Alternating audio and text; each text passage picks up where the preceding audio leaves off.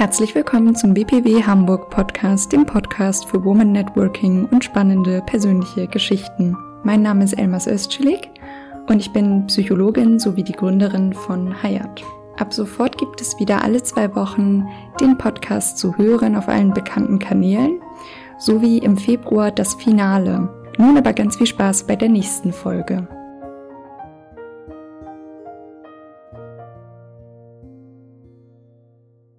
Herzlich willkommen, liebe Anne.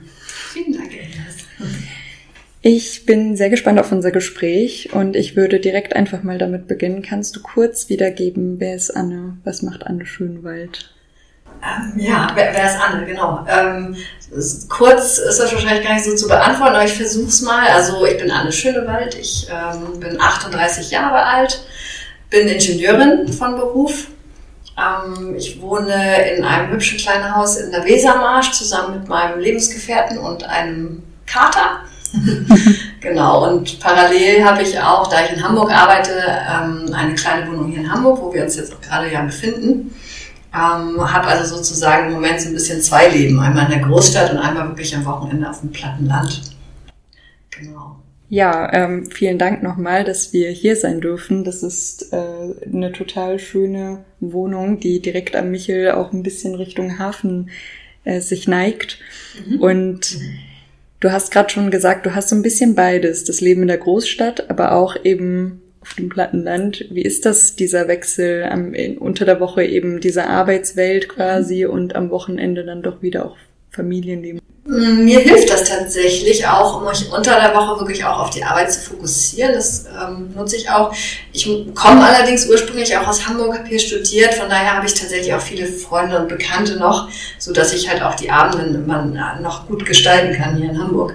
Ähm, und das ist dann wirklich ein, ein, großer Kontrast, wenn ich dann freitags nachmittags äh, Richtung Heimat fahre sozusagen und dann es wird ab irgendwann, ab Bremen wird es irgendwann immer grüner und ich genieße das total, dann wirklich in die Natur zu kommen und ähm, ja, das, das Grüne zu sehen und äh, dann auch im Garten zu verbringen, das Wochenende oder draußen.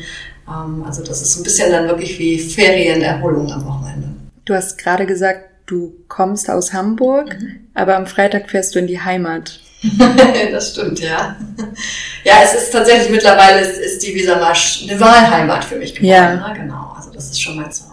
Ja, spannend. Ich äh, bezeichne tatsächlich Hamburg als meine Wahlheimat. Ich komme ja. ja auch nicht ursprünglich her. Und meine Frage ist, du hast ja gerade schon gesagt, du bist Ingenieurin, du kommst aus Hamburg. Mhm. Ich würde mal behaupten, trotz äh, dessen, dass in Hamburg auch viele Angebote sind, auch im Studium und auch eine sehr große Offenheit herrscht, ist die Rate der Ingenieursstudentinnen nicht besonders hoch im Hörsaal. Könntest du das bestätigen oder würdest du aus deiner Erfahrung das widerlegen, als du studiert hast? Wie war so die Geschlechterverteilung? Nee, also widerlegen kann ich das leider nicht. Wir waren, ich glaube, oh, im Studium waren wir so sechs bis zehn Prozent, glaube ich, Frauen. Ähm, und das zieht sich auch jetzt durch im Berufsleben. Also auch jetzt sind wir nicht, nicht viel mehr. Ähm, ich muss allerdings sagen, ich habe ja dann auch äh, noch promoviert an der Uni ein paar Jahre später und habe dann auch viel mit den jüngeren Studenten, die dann ja nachkamen, zu tun gehabt. Und da habe ich schon gemerkt, dass es mehr werden. Also man merkt ja auch in Gesellschaft und Politik, man versucht schon ähm, auch Mädchen und Frauen für die sogenannten MINT-Fächer ja zu begeistern. Und das scheint durchaus auch Wirkung zu haben. Also es werden mehr. Was glaubst du, was hat dich damals dafür begeistert? Ja, ich bin tatsächlich so ein bisschen über Umwege ähm, zu diesem Studium gekommen. Ich wollte ursprünglich eigentlich Industriedesign studieren, also ähm, was Künstlerisches. Ich fand Kunst immer total toll im, im, in der Schule und war aber durchaus auch gut in Mathe und Physik. Das hat mir auch Spaß gemacht. Und dann war so Industriedesign das, was ich gedacht habe, ja, das ist toll, das ist so, also was, ja, hat was mit Funktionalität zu tun, aber auch mit Ästhetik. Ähm, bin dann aber schlicht einfach, ja, mir war es wichtig, dass ich an der staatlichen Hochschule das studiere, einfach auch, weil es ähm, grundsätzlich die Berufschancen nicht so dolle sind in dem, in dem Beruf und dann, wenn dann staatlich, da hat man dann noch bessere Chancen. Da sind allerdings auch die Aufnahmeprüfungen relativ hart und ich habe mich, glaube ich, an vier Hochschulen beworben und wurde einfach schlicht nirgendwo genommen. Krass. genau, und äh, habe mir dann halt schon überlegt, naja, was machst du denn stattdessen? Und bin so dann halt aufs Ingenieurstudium gekommen, ähm, aus der ursprünglichen Überlegung heraus, dass ja, die, also dass viele bekannte große Designer ähm, tatsächlich von Haus aus Ingenieur sind.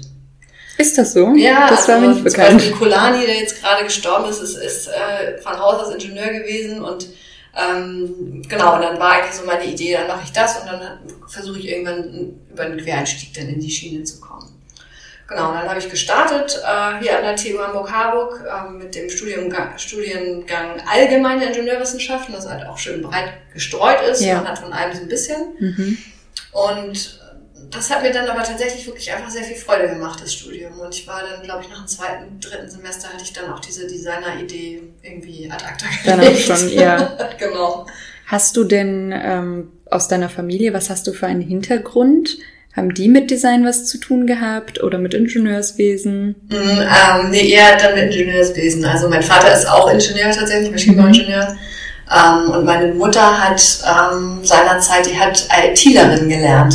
Damals noch, also bevor es ein Informatikstudium gab, hatten die großen Mineralölgesellschaften sich zusammengetan, also BP, Aral, und einen Ausbildungs, äh, ja, eine, Au- eine Ausbildung für ITler konzipiert. Damals halt noch mit einem riesigen Computer- und Lochkartensystem, also ganz Ja. anders als, als man es heute kennt, aber sie hat halt schon auch so ein bisschen das Fable für, für Technik. Also von daher, das ist mir schon so ein bisschen in die Wiege gelegt worden.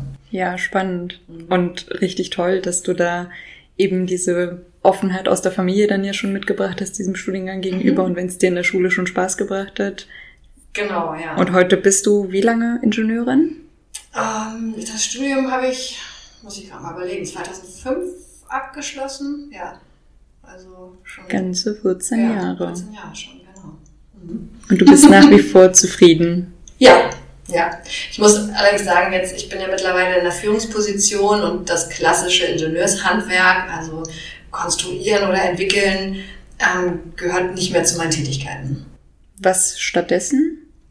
Ja, also klassische Mitarbeiterführung, äh, Menschenführung, ähm, Organisation, ähm, viel Kommunikation. Ähm, genau, also das sind die, die Themen, ne, die man dann hat. Das sind schon Themen, die du ja nicht studiert hast. Diese Begeisterung, die du hattest in deinem Studium und was du dann ja auch lange Jahre gelebt und ähm, gelernt hast. Kannst du die denn trotz äh, deiner Führungsposition jetzt auch noch ausleben oder ist das dann, ähm, hat die neue Führungsverantwortung äh, und somit die neuen Tätigkeiten, haben die die Stelle eingenommen von den alten Aufgaben? Ähm, das ist eine gute Frage. Ähm, also ich glaube, mein Fable war nie so richtig die, die, die Technik an sich. Also ich habe viele ähm, Kollegen ähm, oder auch ehemalige Kommilitonen, die wirklich begeisterte auch Bastler waren, ne? die Mhm. wirklich am Auto abends rumgeschraubt haben und sich mit Technik auseinandergesetzt haben. Das habe ich tatsächlich nie so gemacht. Also da bin ich eher klassisch Mädchen. ähm, es war eher die Mathematik und die naturwissenschaftlichen Gesetze, die mich fasziniert haben und auch und das logische Denken. Ich glaube, das ist es eher. Und Ja, ähm, von daher, ähm, ja, also ich, ja, und kann ich gar nicht sagen. Also ich würde tatsächlich sagen, dass, dass die, diese, die Führungsaufgaben und die Aufgaben, die ich jetzt mache, das gut ergänzt haben oder weiter, weiterentwickelt haben, sozusagen. Hm. Ja. Was würdest du sagen, ähm, hast du für Herausforderungen auf der Arbeit? Das ist jetzt natürlich eine ganz, ganz grob gestellte Frage, ich weiß, aber ähm, Ja. gibt es da so irgendwas, was sich in deinem Beruf vielleicht wiederholt oder wo du sagen würdest, ja, diese Problematik ist klassisch für diese Branche? Ja, auch, ähm, also, was schon, also für mich sind Herausforderungen immer Dinge, die ich halt zum ersten Mal mache. Also wenn sich tatsächlich eine Herausforderung wiederholt, ist es meistens für mich keine Herausforderung mehr. Mhm. Weil, man, weil ich dann meistens schon weiß, wie ich das Thema angehen kann. Ja. Ähm, also für mich war schon eine Herausforderung der erste Tag als Führungskraft, Mhm. muss ich ganz klar sagen. Damals, als ich, da hatte ich eine Gruppe übernommen ähm, und da habe ich drei, vier, fünf, sechs Tage richtig schlecht geschlafen, ähm, weil ich Meinst du wusste- vorher schon? Vorher, Ja. ja, ja, bevor ich den ersten Tag sozusagen in der neuen Aufgabe hatte Ja. ähm, weil ich nicht wusste, oh, wie reagiert das Team, äh, akzeptieren die mich, ähm, ja, was denken die über mich, äh, blamier ich mich da total und kriege ich das hin? Ja. Also das, das, das war so eine sehr große Herausforderung für mich, dann diesen Schritt zu gehen. Wie konntest du die Fragen, die sich ja viele Menschen stellen, ja. also egal ob nun Führungsposition oder nicht, wie konntest du diese Fragen für dich bewältigen? Oh, ich konnte eigentlich erst im Nachhinein beantworten, als es denn, als ich dann beruhigt äh, irgendwann nach Hause ging und gesagt habe, ja, war alles gar nicht so schlimm, hat gut geklappt. Und ähm, ja, also ich habe von der Vorbereitung, ich habe schon halt versucht, so den ersten Tag ein bisschen zu strukturieren und die erste Woche mir überlegt, na, ich mache ein Einzelgespräch und nochmal eine Gruppenrunde und welche Themen gehen wir an und wie gehe ich daran. Ich hatte auch ähm, das Glück, dass mein Arbeitgeber mir da auch ähm, Unterstützung ähm, gegeben hat, indem ich da auch das eine oder andere Seminar zum Thema neue Führung belegen konnte. Da gab es auch sich also methodisch Tipps und von daher ähm, ja, war ich wahrscheinlich ganz gut vorbereitet tatsächlich. Und, ja. ja. Und im Nachhinein denke ich, ja, hätte man sich gar nicht so einen Kopf machen müssen. Mhm. Du hast äh, ja deinen Berufsweg in einem Konzern münden lassen. Wie kam die Entscheidung dazu, in einem Konzern zu arbeiten? Es gibt ja auch jede Menge andere Arbeitsorte oder Arbeitsstellen. Warum hast du dich gerade für die Arbeitsstelle entschieden, an der du jetzt bist oder an den Arbeitgeber? Ja, also es ist, äh, es ist eigentlich kein klassischer Konzern, sondern es ist tatsächlich ein Familienunternehmen, mhm. ähm, was ich sehr schön finde, weil das eine gewisse Konstanz mit sich bringt. Ähm, und ähm, aber schon groß genug, um wirklich auch spannende äh, Themen, spannende Produkte dort zu, ähm, zu bearbeiten.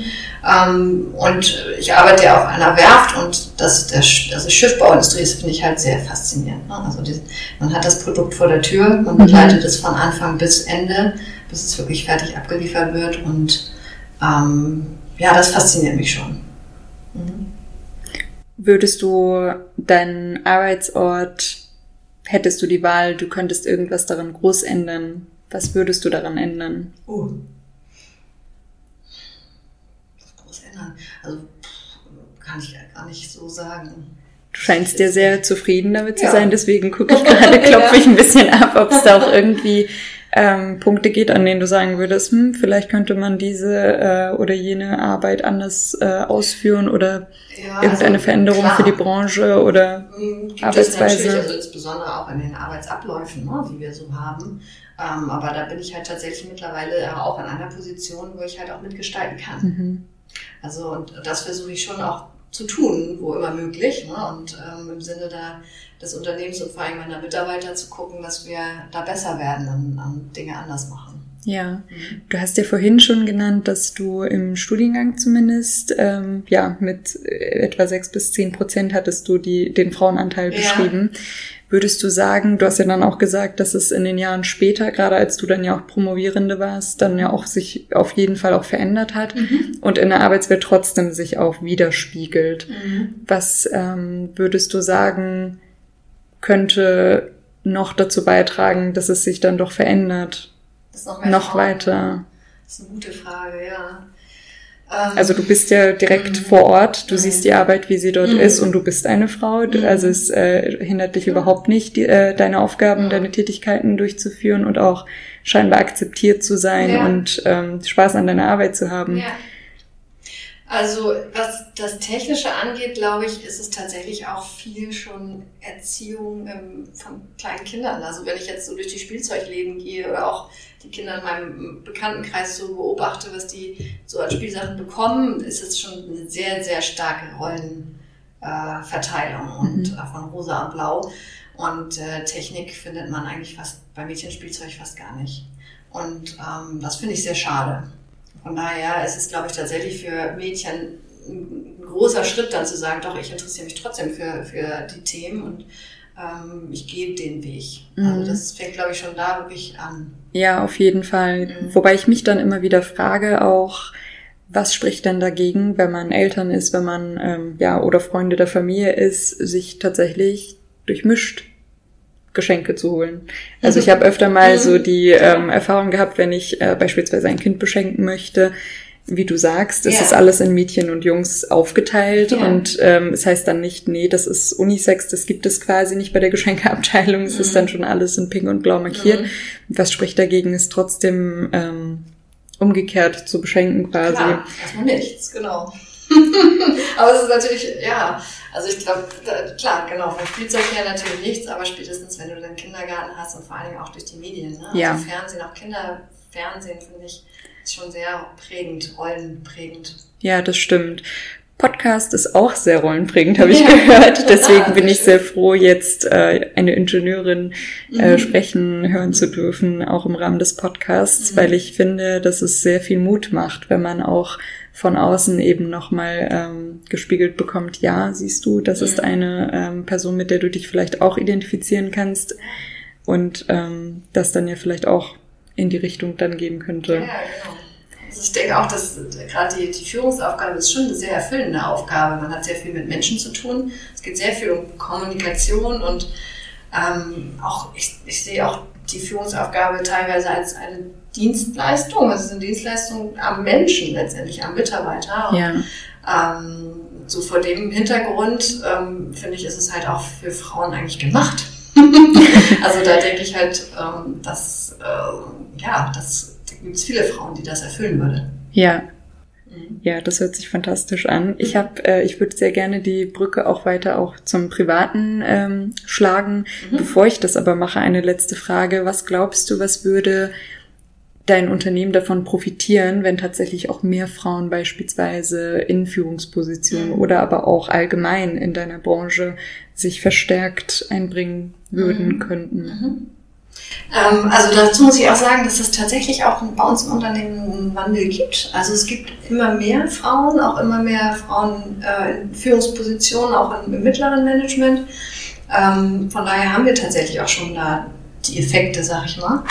Ähm, ich glaube, dass sich generell gerade auch, ja, was Führungsverhalten oder ja, Führungskultur angeht, dann ein Wandel vollzieht in den Unternehmen. Es werden andere Dinge wichtiger im Thema Führung. Und viele Dinge davon sind Dinge, die halt auch Frauen durch ihre Erziehung, durch ihre Prägung ähm, mitbringen. Und von daher ergänzt sich das, glaube ich, sehr gut mit dem klassischen Führungsbild äh, des Mannes, sozusagen des Chefs, den man, wie man es so vor Augen hat. Mhm. Ähm, genau, also da kann man, glaube ich, sehr viel voneinander lernen, einfach dann in der Kombination. Das spricht ja für die Diversität. In diesem Fall geht es jetzt um Geschlechter. Wie ist das eigentlich auch mit äh, anderen Dimensionen der Diversität? Seid ihr da im Unternehmen sehr divers oder ähm, Ja, also ich sag mal, Werft ist schon klassisch traditionell auch, kann man glaube ich sagen. Ähm, aber wir haben tatsächlich jetzt auch bei uns äh, im Bereich da ähm, auch viele neue Mitarbeiter, die ausländische Wurzeln haben. Mhm. Ähm, also da ist man durchaus auch in, bei den Bewerbern ne, dann eine große Vielfalt. Das wird auch mehr. ja, Mhm. Also das ist schon. das ist äh, ja sehr schön zu Mhm. hören. ja. Ja, nochmal, äh, wie gesagt, Richtung ähm, Familie gedacht. Du Mhm. hattest gerade ja schon kurz geschildert, ähm, wie deine Lebenssituation mit Hamburg und Bremen aussieht. Mhm. Kannst du da vielleicht nochmal kurz ein paar Worte zu sagen? ja, zu meiner Le Hamburg und Bremen.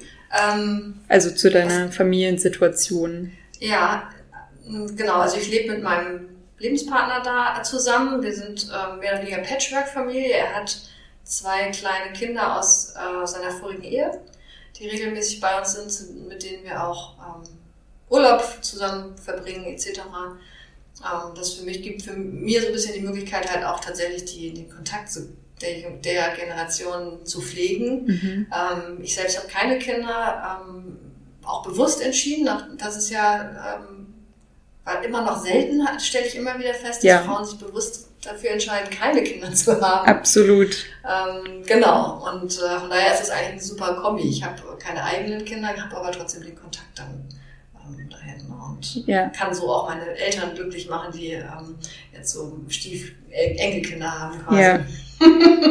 genau. Wie würdest du sagen, ähm, wenn du eben davon erzählst, du hast ja gerade schon gesagt, du stellst schon immer wieder fest, dass wenig Frauen sich bewusst Ja. dagegen entscheiden. Mhm.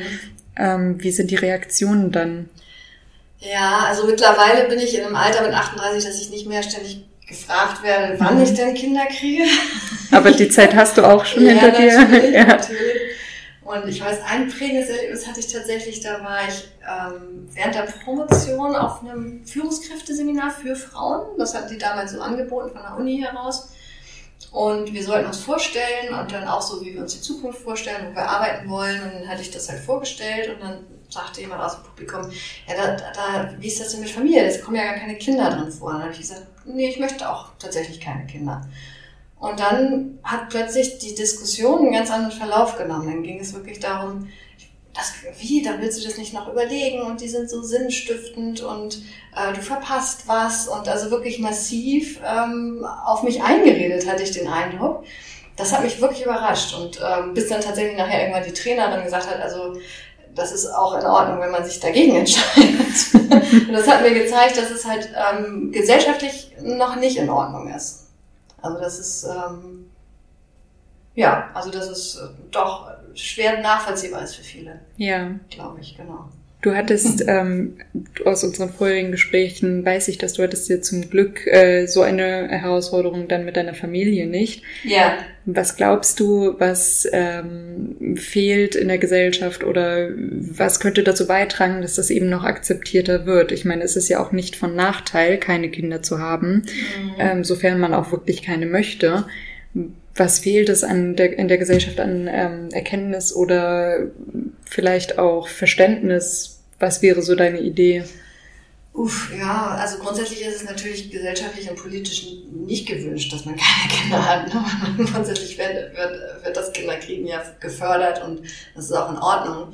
Ähm, ganz wichtig dabei ist, glaube ich, dass, ähm, dass man halt weiterhin noch stärker fördert, dass ähm, Paare gleichberechtigt für die Kindererziehung auch ähm, zuständig sind zukünftig, um es halt, um halt verschiedene Lebensmodelle möglich zu machen. Also ich kann mir vorstellen, so als klassischer Mann mit einer äh, ja, als klassischer Mann mit einer Frau, die einem den Rücken zu Hause frei hält, hätte ich vielleicht auch Kinder gehabt. Mhm. Aber ähm, die Aufgabe, Kinder großzuziehen und die Verantwortung da zu übernehmen und sich selbst so zurückzunehmen, ähm, da bin ich mir halt sehr sicher, dass, dass ich da keine Freude dran gehabt hätte. Deswegen mhm. habe ich diese Entscheidung so getroffen. Ja. Also meine Mutter hat zwei Kinder offensichtlich. Mhm. Ich habe eine Mama. ähm, genau. genau. Und sie hat aber auch immer gesagt, äh, ich habe zwei Hände und zwei Kinder und ein drittes möchte ich nicht. Also ja. es ist jetzt nicht ganz vergleichbar damit, aber die das Verständnis war in ihrem Fall auch weniger da. Warum hast du nicht ein drittes oder ein viertes? Okay. Warum sind es nur zwei Kinder? Und das mhm. kam auch immer wieder und mhm. immer wieder musste sie okay. sich behaupten und sagen, ja. hey, das ist meine Entscheidung. Vielen ja. Dank da für deine Anteilnahme an meiner privaten Thematik. Ja.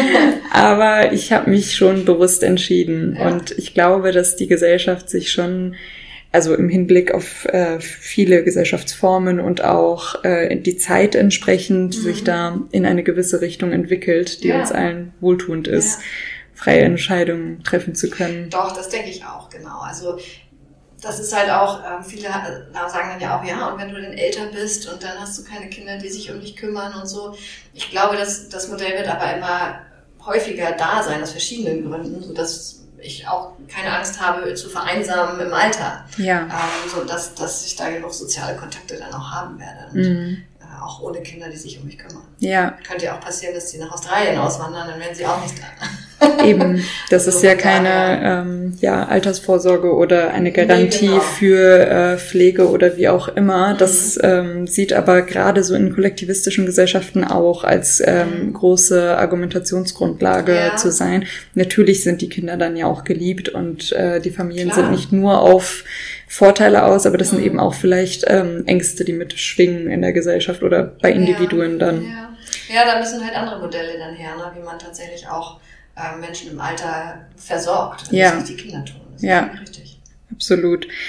Du bist äh, mit dem, was du erzählst, in verschiedensten Formen auf jeden Fall ein Vorbild. Ich hoffe deswegen sehr, dass äh, viele junge Frauen auch auf jeden Fall den Podcast können, hören können und mhm. auch ähm, ja Männer. Dass äh, diese Thematiken, die wir ansprechen, mhm. sind ja für die gesamte Gesellschaft äh, von Relevanz. Für mich stellt sich noch eine Frage: Hattest du denn ein Vorbild oder ähm, ein Idol oder es kann auch eine ausgedachte Figur sein, irgendwen, irgendetwas, wo du immer mal zurück drauf kamst und sagtest, oh ja, das finde ich gut oder diese Eigenschaft. Mhm.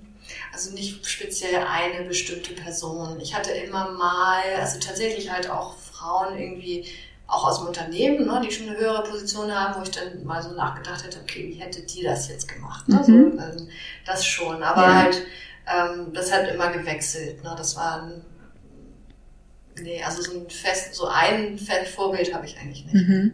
Und du bist ja auch sehr aktiv, auch abgesehen von deiner Arbeit, beispielsweise mhm. im BPW, worüber wir uns ja kennen. Ja. Kannst du noch mal kurz was dazu sagen? Was machst du im BPW zum Beispiel? Ja. Ja, also da hattest du es anfangs, glaube ich, schon kurz erwähnt, das Mentoring-Programm ähm, machen wir jetzt im BPW. Genau, das ähm, soll halt dann insbesondere junge Frauen oder Frauen, die sich irgendwie in einer Phase befinden, wo sie gerne einen Sparring-Partner hätten, um Themen zu, zu besprechen, äh, helfen, um ihren Weg zu gehen. Und äh, das finde ich sehr schön, dass, dass man da die Möglichkeit hat, dann Leute zusammenzubringen. Da entstehen spannende, spannende Tandems. Ja, das stimmt. genau. Was für Mentoring-Erfahrungen hast du denn oder wie kamst du mit dem Thema in Berührung, dass wir uns dann auch im BPW zusammengefunden ja. haben, um diesem Thematik, äh, dieser Thematik eben eine Chance zu geben im Rahmen des BPWs? Mhm. Also ich habe tatsächlich ähm, auch von, durch meine Firma damals ähm, ein Mentoring-Programm mitgemacht. Ähm, genau, was auch irgendwie über anderthalb Jahre lief und da äh, hat zu dem Mentor, den ich damals hatte, habe ich auch immer noch Kontakt. Wir treffen uns so alle 12, 16 Monate mal. Mhm. Ähm, genau, und da, das war so meine erste Berührung zu wirklich auch einem professionell organisierten Mentoring. Und da habe ich eigentlich auch das schätzen gelernt, dass es wirklich ähm, so ein Mentoring-Programm auch eine Struktur hat, dass es, von, dass es vereinbarte Ziele gibt, dass es einen vereinbarten Rahmen gibt, eine vereinbarte äh, Dauer, ähm, all diese Themen. Und ähm, genau, und im Mentoring habe ich das in ähnlicher, äh, im BPW habe ich das dann in ähnlicher Weise wieder kennengelernt auch. Mhm. Und da habe ich dann gedacht, ja, das finde ich gut, da mache ich mit. Ja. genau. Dein Mentor, der war aus dem Unternehmen, bei dem du jetzt auch arbeitest? Nee, oder? der war tatsächlich aus einem anderen Unternehmen. Also das war eine unabhängige Organisation, die dieses Mentoring gemacht hat und hat branchenübergreifend wirklich dann Menschen zusammengebracht. Das heißt, ähm, dein, oder das heißt es nicht zwangsläufig, aber war dein Mentor auch Ingenieur? Ja, der war tatsächlich auch Ingenieur. Okay, aber es hätte auch ein... Äh, es hätte auch äh, der Bürgermeister von, keine Ahnung, was sein können. Okay. genau, also okay. genau, das ja. war da in dem Fall Zufall. Ja, spannend. Kannst du vielleicht nochmal, du hast verschiedene Erfahrungen, sowohl im Arbeitsleben als auch privat. Gibt es da, ähm, wenn du eben Hindernisse hast oder Schwierigkeiten, die sich vielleicht auch nicht sofort lösen, mhm. was hältst du dir vor Augen? Was gibt dir Kraft, ähm, weiterzumachen oder eine Hürde zu nehmen? Mhm. Mhm. Ich versuche mir, glaube ich, vorzustellen, wie es ist, wenn ich die Hürde genommen habe. Mhm. Ähm, also, ja, ich versuche halt schon den Themen auch nicht aus dem Weg zu gehen, weil ich immer, also eigentlich, die, die, wenn ich abends nach Hause gehe und denke, das war ein richtig guter Tag, dann ist meistens irgendwie was gewesen, was außer der Reihe war. Irgendwas, was ich gemeistert habe, wo halt auch ein kleiner Erfolg dann dahinter, dahinter war. Ne? Und ähm, von daher, es erweitert ja auch den Horizont, wenn man immer neue Dinge mal ausprobiert und wo man vielleicht von vornherein ja, ein bisschen unsicher ist. Und ähm, von daher ja, ich überlege mir, wie es ist hinterher. genau. Was würdest du zum Beispiel Berufseinsteigern oder äh, Menschen, die aus einem Beruf heraus hinauswachsen in den nächsten Beruf, weil sie einen Wechsel brauchen mhm. oder wollen oder vielleicht sogar gezwungen dazu sind, was würdest du da sagen? Ähm, braucht man, abgesehen davon, dass man auch sich vorstellen kann, wie ist es, wenn ich es geschafft habe, mhm. was kannst du dir vorstellen, was da auch mit helfen könnte. Du hast ja, wie gesagt, viel Mentoring-Erfahrung. Ja, ja, klar.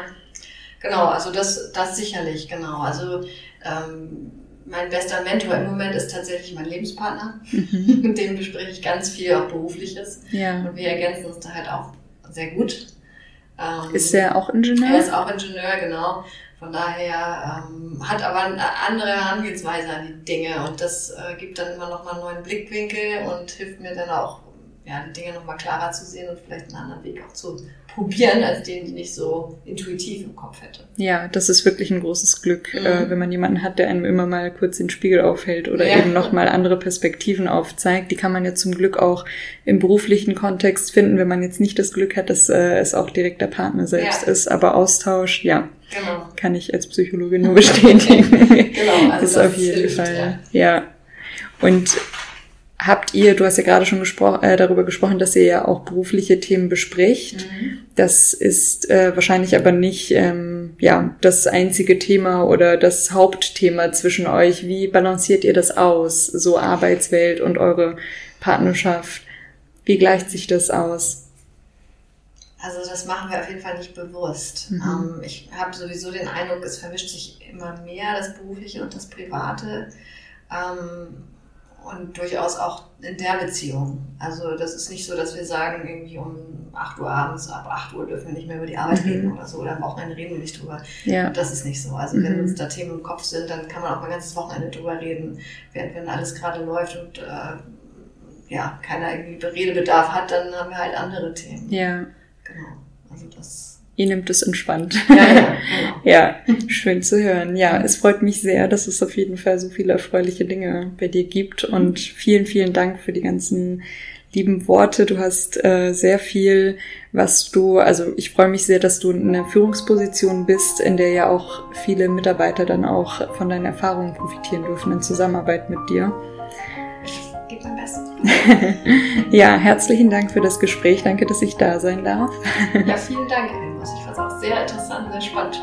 Ja, ich ebenfalls und ja, bin auch gespannt, wie dann die anderen Zuhörer und Zuhörerinnen darauf reagieren. Ähm, ja, wir freuen uns immer über Feedback, über Fragen, Nachfragen und ja, freue mich dann auf das nächste Gespräch. Sehr gerne.